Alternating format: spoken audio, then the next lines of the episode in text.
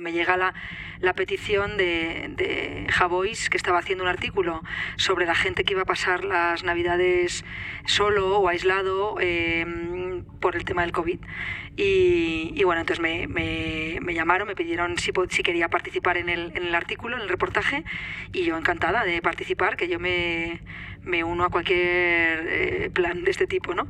Y entonces nada, me llamó Javois, eh, me hizo una entrevista muy muy breve y muy bien. Y luego me, me pidieron, me pidió si podía pasar el, un fotógrafo del país a hacerme una fotografía. Y yo, pues venga, también encantada de la vida. Entonces vino, eh, me, me, estuvo haciendo fotos y tal, diferentes ángulos, y, y, nada, y quedó. Y a la mañana siguiente, el día 24, me levanto y empiezo a, empiezan a entrarme mmm, WhatsApps como si no hubiera mañana. O sea, llego, abro, abro, abro el teléfono y está plagado de, de WhatsApps y yo no entendía nada. Su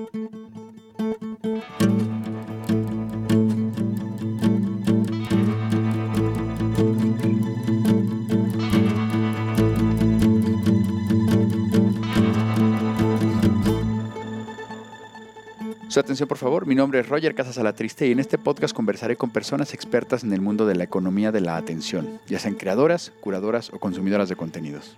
Hoy en su atención, por favor, hablaremos con Pilar Sayans, CEO y fundadora de True Story, un estudio creativo experto en podcast, branded content y estrategias transmedia. Pilar estudió Administración y Dirección de Empresas en Estados Unidos y comenzó su carrera profesional en Tecnoland, ayudando a marcas a desarrollar su identidad digital. Desde entonces ha formado parte de varias agencias de comunicación como Grupo Macan, liderando el negocio y la estrategia de comunicación de marcas punteras a nivel nacional e internacional. En 2021, junto a su socio Álvaro de Cosar, funda True Story, desde donde ha desarrollado proyectos como el podcast Misterio en la Moraleja, ganador del Premio Ondas 2022, y Los Papeles para el País, nominado a los Premios Gabo.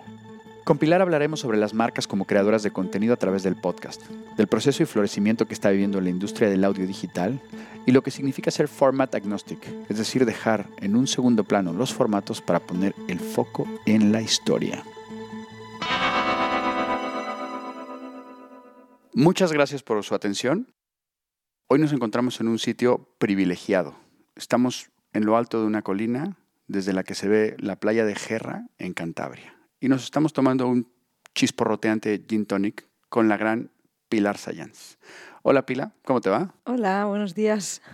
Qué maravilla, ¿no? Por aquí. Una maravilla, aquí siempre. Bueno, esto realmente es la, la magia del podcast eh, y que es un poco de lo que vamos a hablar hoy, porque la verdad es que no estamos en Gerra ni nos estamos tomando un gin tonic. Ojalá estuviéramos en Gerra. Sería maravilloso.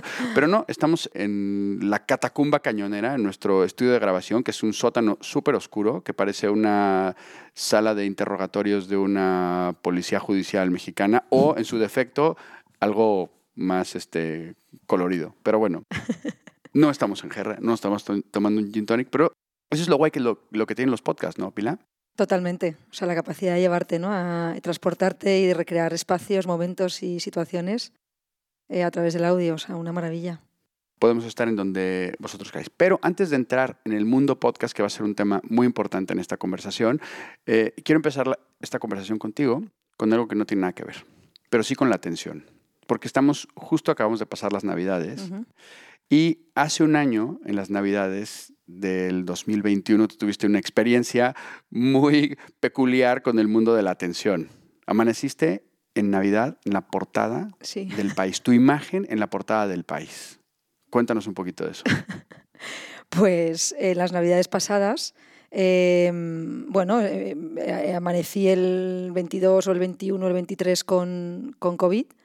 Y, y, bueno, a través de amigos y, y gente que son periodistas, eh, me llega la, la petición de, de Javois, que estaba haciendo un artículo sobre la gente que iba a pasar las Navidades solo o aislado eh, por el tema del COVID. Y, y bueno, entonces me, me, me, llamaron, me pidieron si, si quería participar en el, en el, artículo, en el reportaje, y yo encantada de participar, que yo me, me uno a cualquier eh, plan de este tipo, ¿no? Y entonces, nada, me llamó Javois, eh, me hizo una entrevista muy, muy breve y muy bien, y luego me, me, pidieron, me pidió si podía pasar el, un fotógrafo del país a hacerme una fotografía. Y yo, pues venga, también encantada de la vida. Entonces vino, eh, me, estuvo haciendo fotos y tal, diferentes ángulos, y, nada, y quedó. Y a la mañana siguiente, el día 24, me levanto y empiezo a, empiezan a entrarme mm, WhatsApps como si no hubiera mañana. O sea, llego, abro, abro, abro el teléfono y está plagado de, de WhatsApps y yo no entendía nada. Y fotos de la portada del país y entonces eh, al principio eh, no me lo creía y luego ya entré en el, en el país eh, online y me di cuenta además que no es que fuera la portada del país online, sino que era la portada física, que además no solamente iba a estar el día 24, sino también el 25, porque el 25 no, no sale el periódico nuevo. O sea, 48 horas en la portada del país. Y claro, entonces lo abracé con todo, el, vamos, a gozarlo, ¿no? Y entonces me convertí, se convirtió como en el, en el hito de las Navidades. Al final cenamos eh, solos en casa y comimos al día siguiente también solos en casa, pero claro, mm, rodeadísima, aunque fuera solamente, o sea, de manera virtual, a través de los mensajes de la gente y fue una cosa, vamos, increíble. O sea, que aquello de que la prensa escrita ya nadie la lee. vamos, nada, nada. O sea, eso es. Ahí lo vi. Y luego también vi quiénes de mis contactos y amigos leían el país y quiénes no leían el país, porque había directamente gente que, que jamás se enteró de. ah, pero entonces saliste, ¿no? Llegaba claro, totalmente, totalmente, sí, sí. Qué bueno, qué bueno. Oye, antes del mundo podcast. Sí. Tu carrera ha estado ligada a las marcas y a formas, digamos, alternativas de captar la atención. Sí. ¿Qué nos puedes contar de esa parte de la experiencia? Bueno, pues em, yo empecé, bueno, yo estudié la carrera en Estados Unidos y, cuando volví sabía que quería, esto es en, acabé en el año 99, o sea, imagínate. ah, pues como yo, casi, casi. Jovencísimos entonces. Entonces estaba en Estados Unidos y yo ya ahí en la carrera trabajaba eh, con internet, email, eh, bueno, para mí ya era una cosa como muy habitual, entonces quería volver a España a trabajar y quería trabajar en algo que tuviera que ver con lo digital.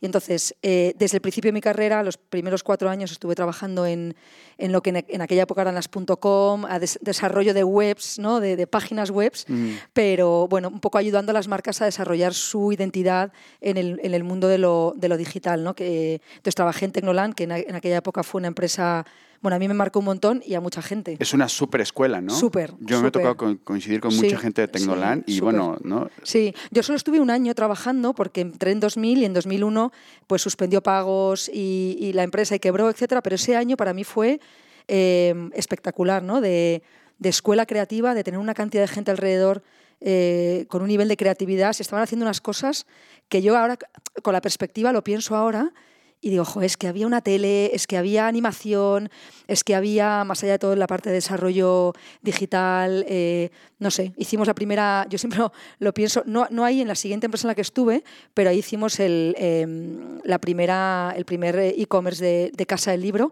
que yo cada vez que entro a Casa del Libro online, lo veo y digo, es que ha cambiado bastante poco, ¿no? O sea, que se pensó bien en su momento toda la parte de, de UX se pensó muy bien, ¿no? De la navegación y bueno, no sé, o sea, un montón de... Entonces, y después de eso siempre he trabajado en el, en el ámbito de, de, las experiencias, ¿no? De captar la atención de, de los consumidores a través de, de las experiencias, mucho en marketing deportivo, mucho en entretenimiento, en música, Em, Pero más desde, desde el lado de las agencias, ¿no? de, la, de la, gran agencia, ¿no? Sí, siempre en agencias, primero pequeñas, eh, principalmente al principio en, temas de marketing deportivo, cuando salí del ámbito digital, en, marketing deportivo, patrocinio, eh, porque el deporte es una de mis pasiones y también quise dar ese salto. Y, y luego en agencias pequeñas y luego ya di el salto después de una agencia que estaba muy especializada en temas de marketing musical y entretenimiento di el salto al grupo Macan, que es donde estuve, he estado al final eh, casi 12 años, y de donde salí a finales del 20, después de la, o sea, al final de la pandemia. Y, sales de, de Momentum Macan y dices, no quiero volver al mundo agencia. Sí, o sea, cuando acabé mm, en, en, Momentum, cuando salí de Momentum tenía varias como certezas, ¿no? Es una cosa que, que a veces uno echa en falta, ¿no? Cuando está trabajando y, y quiere hacer un cambio, pues como que tienes todo un poco, te faltan como certezas, ¿no? No tienes las cosas claras. Pero yo cuando salí de, Momentum tenía certezas, lo cual me, generó como mucha paz, ¿no? Una certeza fue que no quería volver a agencia. Si tenía que hacerlo, lo iba a hacer, obviamente, porque, porque no se me van a caer los anillos, pero tenía las ganas como de salir de ese, de ese ámbito. Era algo que yo llevaba barruntando ya desde los últimos, los últimos dos o tres años trabajando en Momentum, ¿no? Sabía que había, quería hacer otras cosas y de hecho como que tenía siempre como ese muro de, la gran agencia, que al final está todo muy compartimentado y tu trabajo es tu trabajo. Y, bueno, yo lo entiendo, ¿no? Pero, pero quería hacer otras cosas, ¿no? Entonces, quería dar el salto a, otro ámbito, salir de la agencia. quería desarrollar mi propia creatividad, que era algo también con lo que llevaba peleándome en, los últimos años también, y quería trabajar en contenidos, quería crear, contar historias, ¿no? Y eran un poco las tres eh, certezas que yo tenía, ¿no? Y, con ese camino, o sea, cuando lo tienes así más claro, eh, luego ya la forma va cayendo por sí sola, ¿no? Pero, pero según acabé de salir de Momentum ya me puse a, a trabajar en esa dirección. ¿Y para entonces ya habías escuchado las cloacas del Estado? Sí, claro. Ya tenías un cierto enganche al mundo Súper, sí, sí. Yo cuando salió Las cloacas es del 16, de 2016, pues yo a lo mejor lo escuché en el 17 o así. Y ya, vamos, lo tenía... De hecho, desde, desde la agencia, una de las cosas que, que había estado planteando era eh, propuestas de podcast a marcas, ¿no? Eh, y si ahora es complicado, o sea, si todavía es complicado, eh, que las marcas entren en este ámbito. Eh, ya en el 17, en el 18, que fue la primera propuesta que hice a una marca para hacer un podcast, imagínate, era marciano. Oye, ¿qué es lo que más se le complica a las marcas para entender sobre, no solamente sobre el ámbito del, podcast como tal, sino para cómo competir en el ámbito de las plataformas o contra otros contenidos?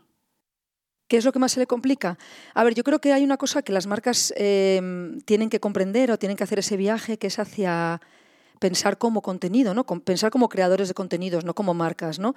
Esto es una, una lucha que no es nueva de ahora de los contenidos, es siempre, ¿no? Cuando una marca eh, lleva a cabo una, una experiencia o quiere conectar con el consumidor, no puede estar la marca en el centro, porque el consumidor no es tonto, el consumidor eh, o el oyente, o el, em, eh, si, la marca está en el centro, em, hay, un cierto rechazo, ¿no? O sea, no, me cuentes algo que no, que no es creíble, ¿no? Entonces, eh, esto se, yo creo que se acentúa y se hace más grande en, el tema de los contenidos, ¿no? Porque em, las marcas tienen que crear contenido que interese, esto es como muy manido y está muy, muy dicho, ¿no? Pero es verdad, ¿no? Tienen que crear contenido que interese al consumidor, que interese al, usuario, al oyente, eh, y no donde la marca no está en el centro. Tiene que ser facilitador, eh, tiene que estar sus valores, tiene que ser un. Eh, pero tiene que pensar como creador de contenidos, ¿no? Como, como cualquier otro creador, ¿no? Yo creo. Y ahora, sin embargo, en el Content Scope, en la, última edición del Content Scope sale, bueno, y de hecho ya es una cosa que se viene repitiendo ya en los últimos dos o tres años, que los podcasts y los documentales son como los, los contenidos más utilizados y probablemente los más fértiles para hacer branded content. ¿Y por qué crees que se da esa combinación? Bueno, pues porque o sea, yo creo que lo que es eh, seguramente complicado es eh, que las marcas creen ficción, ¿no? Hagan ficción. Eso, mm, aunque es posible y, obviamente hay casos, em, bueno, es, complicado. Entonces yo creo que el documental o la no ficción, el factual, permite que la marca, eh, o sea, recrear el, universo de la marca de una manera más fácil, ¿no? Hablar de valores de marca de una manera más fácil. eso es lo que yo me puedo imaginar, ¿no? Yo creo. Y el podcast, bueno, el podcast eh, como potencial de branded content, ¿no? Eh, también veo, bueno, ya hay muchos casos, ¿no? Pero, pero creo que creo que también, no sé, puede ser muy interesante. O sea, es verdad que el, que el, podcast es una cosa que tiene, y esto lo hemos hablado mucho, y, es esa cercanía ¿no? con el oyente, ¿no? Y el hablarle al oído. Y, y, la crear, crear esta complicidad, ¿no? Entonces, hay datos, ¿no? Que, que tú conoces mucho mejor que yo, pero pero que cuando una marca está asociada a un podcast, eh, pues el porcentaje ¿no? O el, amor a esa marca es mucho más alto que si es a través de un, spot, un anuncio o una publicidad más tradicional. ¿no? Bueno, yo creo que a lo mejor las marcas han entendido que hay un camino muy interesante. ¿no? Sin duda. Nos vamos entonces a el mundo 2020 pandemia, sales de Momentum y cruza tu camino con esa experiencia del mundo digital y del mundo de las marcas con eh, la experiencia de Álvaro de Cosar contando historias de no ficción principalmente, ¿no? Sí. Y cuéntame, o sea, es una, es una combinación muy, muy potente, ¿no? Súper. Yo creo que en ese momento tenía la intuición, o teníamos los dos la intuición de que era una cosa potente, pero yo después de dos años me di cuenta que no solamente es potente, sino que creo que es única, súper diferenciadora y, que, que, nos está haciendo como descubrir, o descubrir maneras de contar historias muy interesantes. ¿no? Entonces yo cuando, cuando salgo de Momentum, eh, lo primero que hago es tomarme un mes un poco de, de, respirar, de recomponer tus piezas, ¿no? Después de 12 años en una empresa necesitas como recomponer tus piezas un poco, ¿no? Qué envidia, un mes. Bueno, sí, es que menos, es que menos no te da. y luego verme con gente eso también lo digo, pero verme con gente sin una agenda, ¿no? sin tener una agenda paralela, oculta, ni, ni, oculta ni visible. ¿no? Sentarme con gente que, con la que me he ido cruzando en el ámbito profesional y, que, y, simplemente profesional y personal, ¿no? A, charlar, a ver por dónde van las cosas, por dónde va el mundo. Eh, diferentes industrias, diferentes caminos y la verdad es que fue una delicia ¿no? ese mes. Eso hubiera sido un podcast buenísimo. Pues sí, la verdad es que sí. Yo creo que además ayuda porque hay mucha gente que está haciendo ese viaje hacia, hacia maneras un poco diferentes de, de, trabajar. ¿no? Entonces, eh, bueno, una de estas eh, comidas es con mi amiga Andrea Aguilar, que es eh, periodista también del país y una, vamos, súper, súper mujer listísima y con una capacidad de conectar cosas de una manera muy, muy inteligente y muy curiosa. Y entonces, hablando con ella, le, contaba un poco lo que yo quería hacer. Quiero contar historias, quiero hacer contenidos, etcétera. Entonces me habla de su, de su amigo Álvaro de Cózar, que yo ya conocía, nos conocíamos, pero en el plano personal y, nunca habíamos trabajado juntos. Yo obviamente conocía su, su, trabajo y le admiraba ya en ese momento porque había escuchado V y me encantaba. ¿no? Y entonces ella, ella en ese momento me contó bueno, que Álvaro estaba también un poco barruntando esta cosa de, de empezar a contar historias de otra manera ¿no? y, también empezar a hablar de temas de marcas, etcétera y tal. Entonces, bueno, nos pusimos a hablar eh, él y yo y enseguida como conectamos de una manera como muy creo que nos complementamos muy bien. Eh, yo quería mm, hacer mucho de lo que él estaba haciendo y él quería meter cabeza en el mundo que, del que yo era más eh, especialista. ¿no? Y, y, bueno, dimos, eh, ahí pues nace True Story en, en, el, en, enero del 21, o sea, va a hacer ahora dos años, y, y un poco con esa, esa, historia. ¿no? O sea, siempre tuvimos como esa intuición de que había como caminos donde, que queríamos explorar y luego estos dos años nos han ido como pues dando más certezas. ¿no? Y entonces uno era el camino de, de crear historias eh, propias para plataformas, para medios de comunicación, para otros. Dos, eh, crear historias para marcas.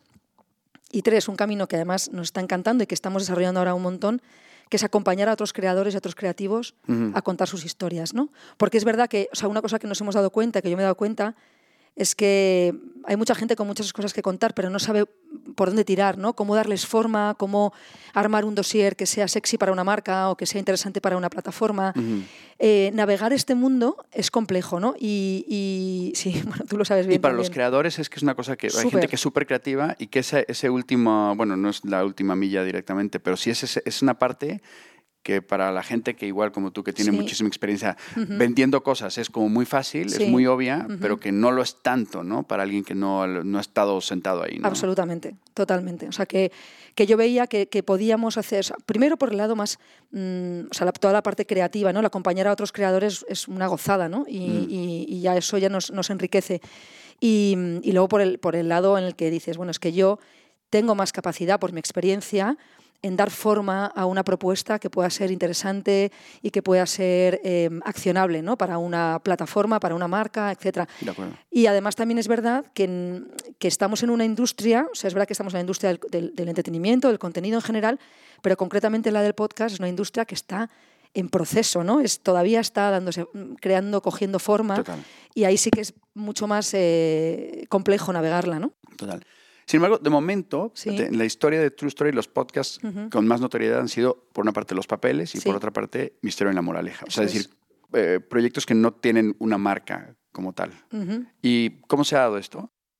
A ver, es verdad que el primer, que los papeles es una cosa que llega muy de la mano de Álvaro y de su conexión con el país y con un poco, esto es justamente la previa, a, la previa te digo por, por, por, por meses, ¿no?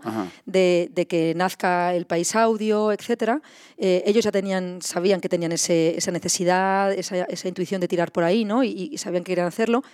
Entonces, bueno, eh, nos llega la, petición de desarrollar los papeles, que es verdad que es algo que, está muy en sintonía con el tipo de historias que Álvaro ha contado en el pasado, ¿no?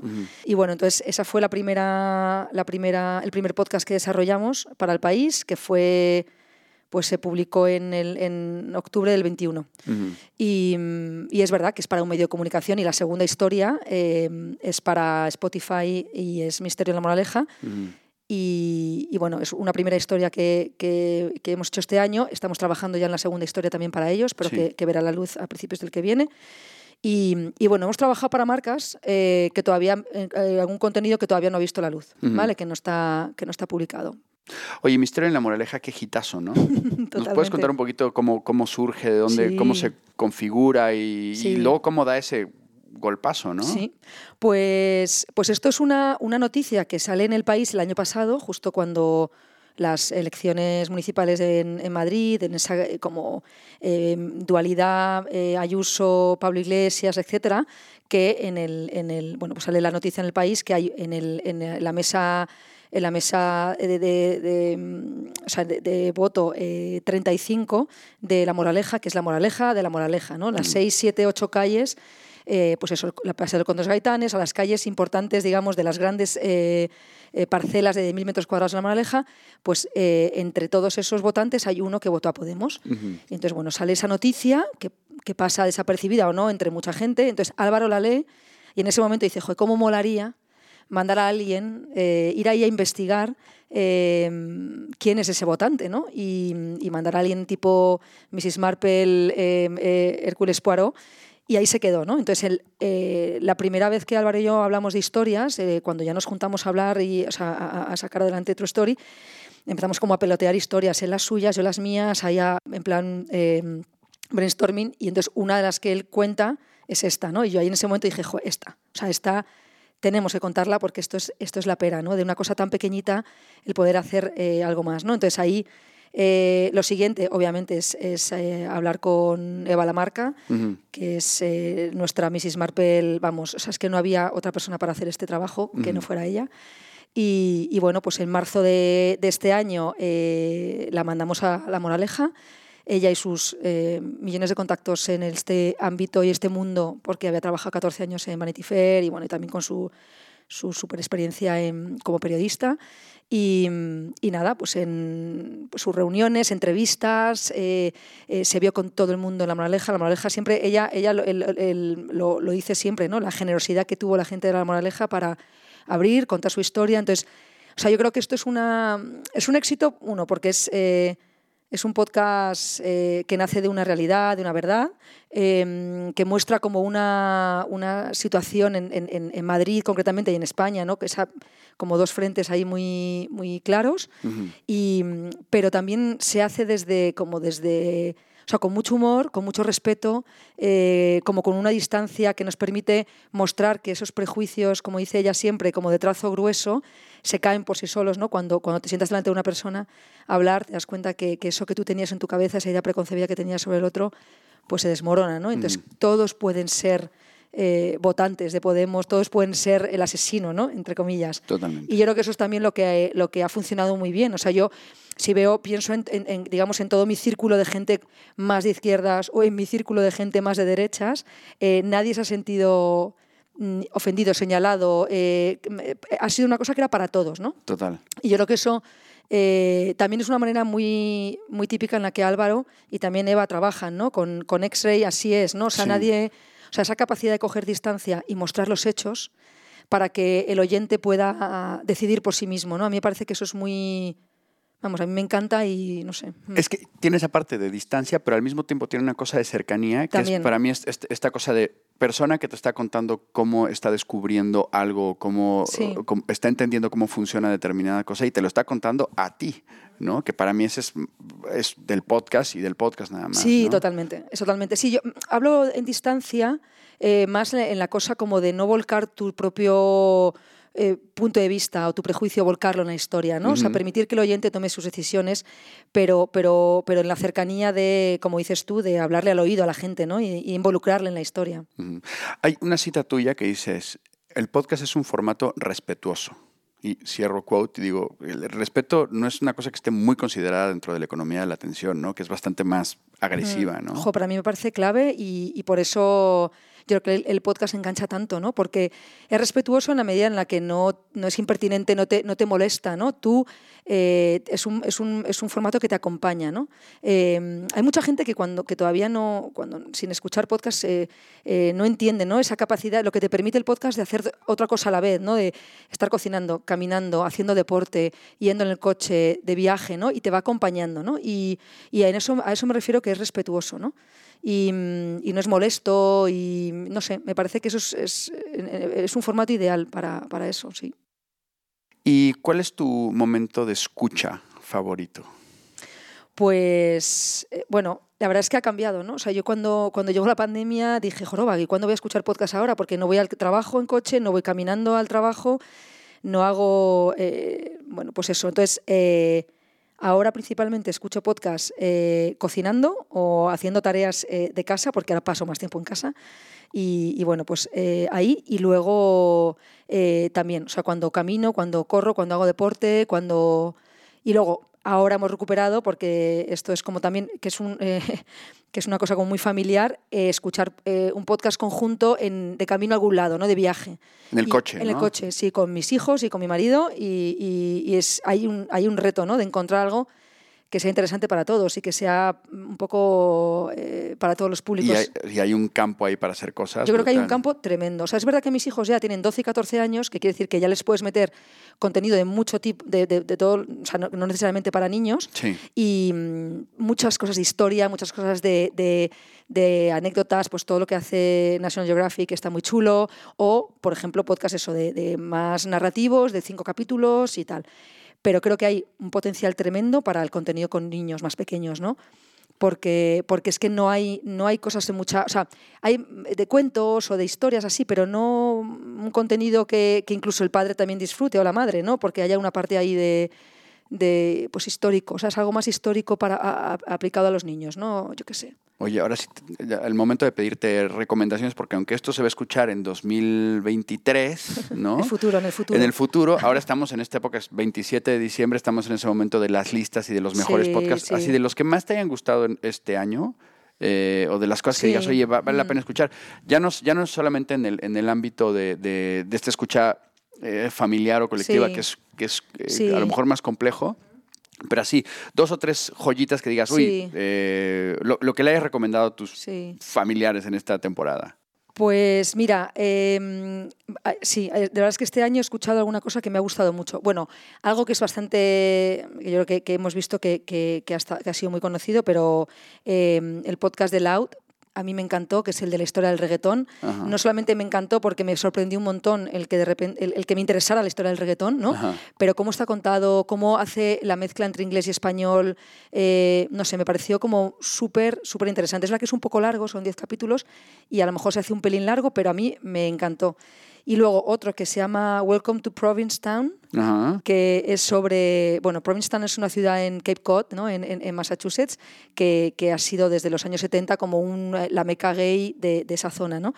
Y entonces, bueno, es un, es un verano de que la, la, reportera pasa un verano allí y entrevistando y conociendo a las gentes ¿no? que, que viven en, en Provincetown y, y, me pareció también eh, fantástico. Y luego eh, hay uno, ahora mismo no me acuerdo, si lo escucho este año, que se llamaba The Coming Storm, que es de la, de, la BBC, de Radio, Radio 4, Radio 5, no se me acuerdo cómo se llama, que es sobre mm, todo lo que hubo detrás de, o sea, toda la gente de QAnon, toda la gente que hubo detrás de, del, del asalto al Capitolio. me pareció apasionante, que además es, es un, es un, eh, un conductor inglés eh, que va a Estados Unidos, entonces esa, esa cosa de, de, lo inglés con lo americano y tal, me, también me pareció súper apasionante. Mm. Muy bien. Oye, saliéndonos del, del, mundo del podcast, y aunque eminentemente el enfoque de True Story es formato podcast, eh, también entiendo que están trabajando en otras, o sea, que no, no solamente se quedan ahí, ¿no? No, sí.